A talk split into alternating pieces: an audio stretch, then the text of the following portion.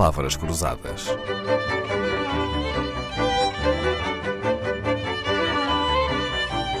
Porque quase tudo é uma questão de semântica. Hoje vamos falar de relatório e contas, ou melhor, da linguagem que se usa nos relatórios e contas das empresas. Fazemos-lo com a ajuda de quem já leu muitos e tem tanta experiência na matéria que é capaz de ir direto às páginas que interessam. Não é que lhe gabe o gosto das suas leituras, mas, professor Carlos Alves, estes relatórios são indispensáveis porquê? E para quem, já agora? Sim, são indispensáveis, eh, porque é o momento uh, através do qual as administrações e as gerências das empresas informam o que andaram a fazer ao longo do ano e informam sobre os resultados das suas ações.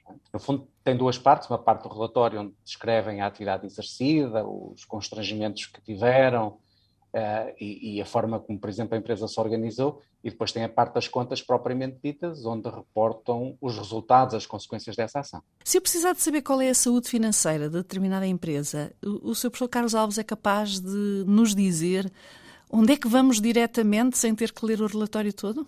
Bom, aí melhor é ir diretamente ao balanço e à demonstração de resultados. Mas para isso é preciso que se saiba ler um balanço e uma demonstração de resultados, não é? É, é, não, é, não, é, não é tão difícil quanto parece.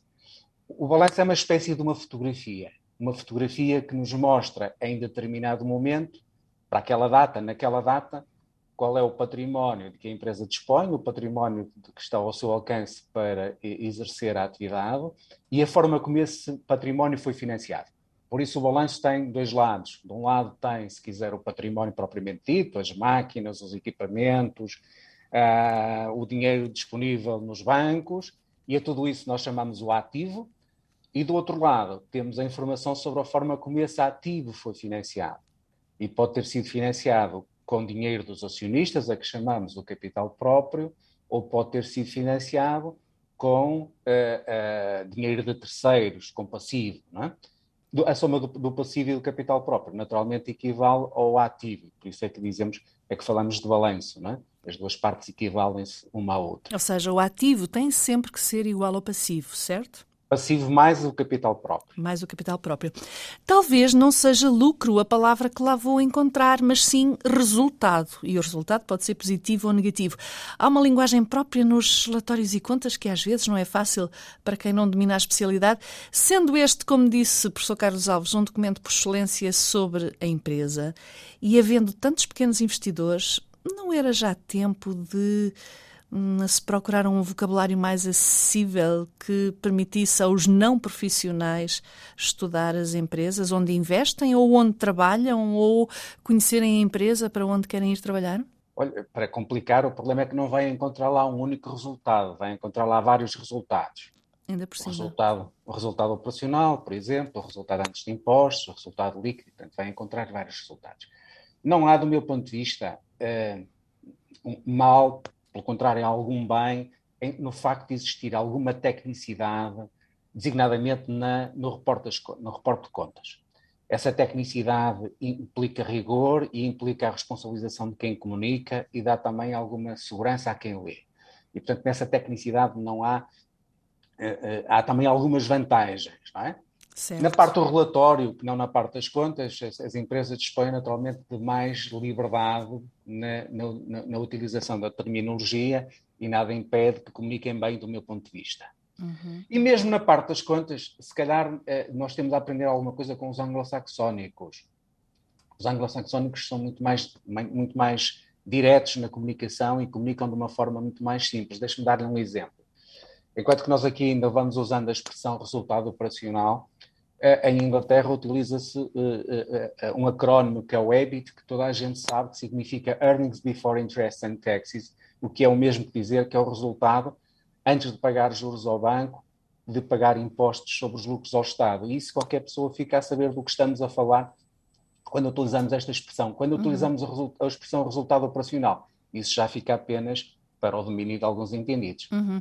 Mas, dada a sua experiência, diria que tem havido alguma evolução para simplificar eh, os relatórios das empresas portuguesas, por exemplo, para serem mais curtos, porque quanto mais curto e mais simples, maior a transparência, maior a vigilância, maior a leitura e também maior a exigência da informação clara e com qualidade, não acha? Isso é verdade, não é? Um e tem havido essa evolução ou não? Não a tenho notado, para ser, para ser sincero. É? Uhum. É, um, um, texto com 500 páginas ninguém lê, um texto com 5 páginas provavelmente toda a gente lê. Ora, era aí que eu queria chegar, Sr. Professor. Olha, mesmo nos índices de, de, dos relatórios e contas não há grande criatividade, a estrutura é quase sempre a mesma, seja num banco ou numa fábrica, numa empresa industrial. É uma imposição legal ou é apenas imitação? Não, as, as empresas têm que cumprir normas contabilísticas e normas de relato financeiro que aliás são diferentes consoante a dimensão das empresas. As grandes empresas genericamente seguem-se pelas chamadas normas internacionais, ao passo que as microentidades, as pequenas entidades e as entidades do setor não lucrativo têm normas próprias. Essas normas em Portugal são emitidas pela Comissão de Normalização Contabilística. Todavia, não chegam ao ponto de impor um, um índice único no relatório, não, não, não impõem uma estrutura. E, portanto, uh, uh, uh, desse ponto de vista, as empresas dispõem de alguma liberdade na estruturação do seu relatório e na forma como o apresentam. O professor Carlos Alves, doutorado em Economia pela Faculdade de Economia do Porto, tem trabalho publicado sobre o comportamento dos investidores institucionais, a corporate governance, a regulação dos mercados. É autor de várias publicações, livros, capítulos de livros, artigos científicos sobre todas estas matérias. Já desempenhou funções na Bolsa, na CMVM, no Ministério das Finanças e hoje é administrador bancário. Palavras Cruzadas, um programa de Dalila Carvalho.